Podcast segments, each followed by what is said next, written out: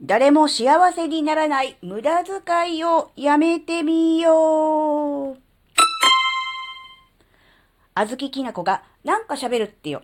この番組は子供の頃から周りとの違いに違和感を持っていたあずきなが自分の生きづらさを解消するために日々考えていることをシェアする番組です。こんにちは、あずきなです。いやいやいや。電気代が高い。高いって、今に始まったことじゃないんですけど、いや、本当に電気代が、で、やっぱり節約をね、考えてる人、まあ、いらっしゃるっていうか、まあ、ほとんどだと思うんですけど、で、えー、まあ、もちろんね、えー、切り詰めるとか、倹約するっていうのはすごく大事だなとは思うんですけど、まず、一番最初にやんなきゃなんないことっていうのは、本当は必要なんだけど、我慢するとか、節約するとかっていうことよりも、誰も幸せにならない、誰も幸せにしない無駄遣いをやめてみるっていうのが大事かなっていうことをちょっと話をしたいと思う。えー、そんな無駄遣いさすがにしてないわって思ってる人がほとんどだと思うんですよ。まあそのレベルのことはもうとっくにあのクリアしてますっていうのがほぼほぼだと思うんですよ。で、なんでこの話をしようかと思ったかっていうきっかけの話があるんですけど、で、あずきなの夫は、えっ、ー、とね、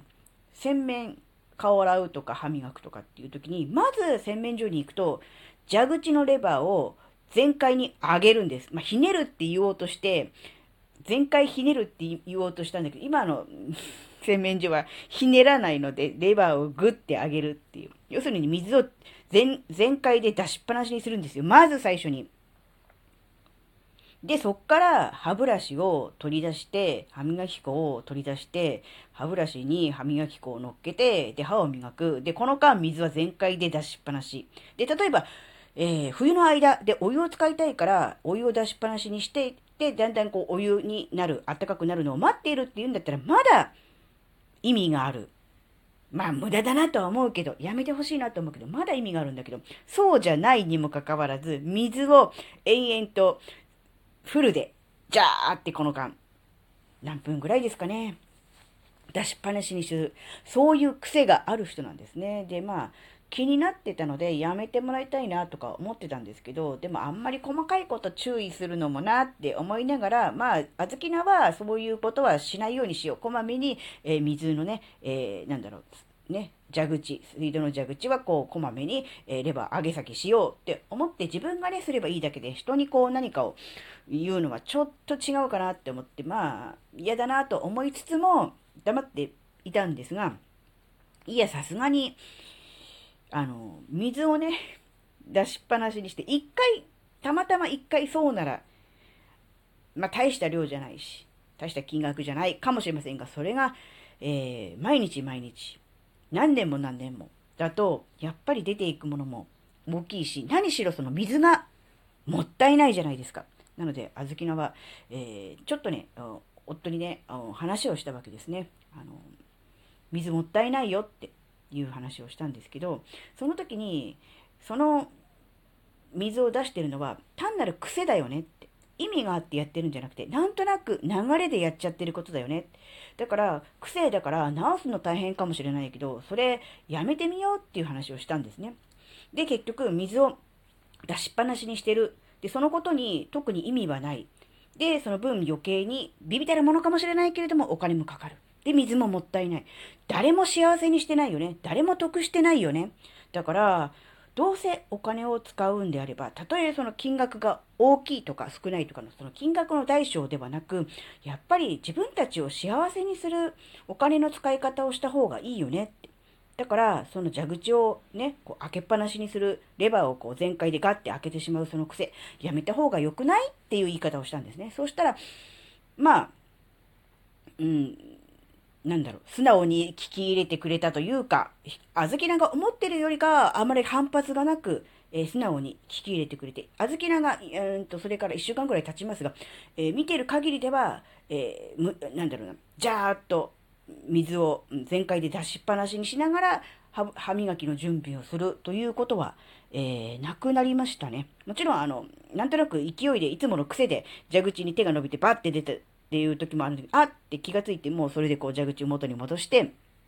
準備を整ってから必要な時にこう蛇口を開けてするっていう感じにしてくれてますので、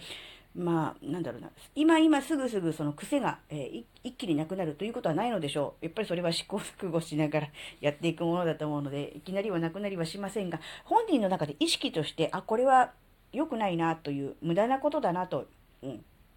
まさにあの、湯水のように使うとかっていう表現ありますけど、あの、湯水の場合はね、水プラスお湯ですから、そのね、給湯のね、電気代なのか、えー、ガス代なのか、えー、灯油代なのか、わかりませんが、そっちもかかってますよねって思うと、やっぱりあの、元のね、底の部分を締めないとダメだなって思ったんです。で、節約という意味では、ビビたるものです。金額としては水道料金も高い高いとはいえそこまでのものではないので、せいぜいそこのね、えー、うん、気をつけたとしても何百円、もしくは何十円かもしれませんが、意識として、ものの考え方として、自分が今これやっていることが誰も幸せにならない、誰も得をしないっていうことであれば、それやらない方がいいよね。それがただ単に癖で習慣化されていることであるならば、その習慣はやめた方がいいよねっていうことに気づけるじゃないですか。そうすることで、もしかしたらその他にももっと自分の生活の中、あるいは行動の中、ルーティンの中で、えー、やらなくていいことを一生懸命やっている、うあるいはね、えー、誰も幸せにならない出費をね、じゃんじゃんしちゃってる、そういう可能性もあるんだなっていうことをね、気づくきっかけになるかなって思ったんですよね。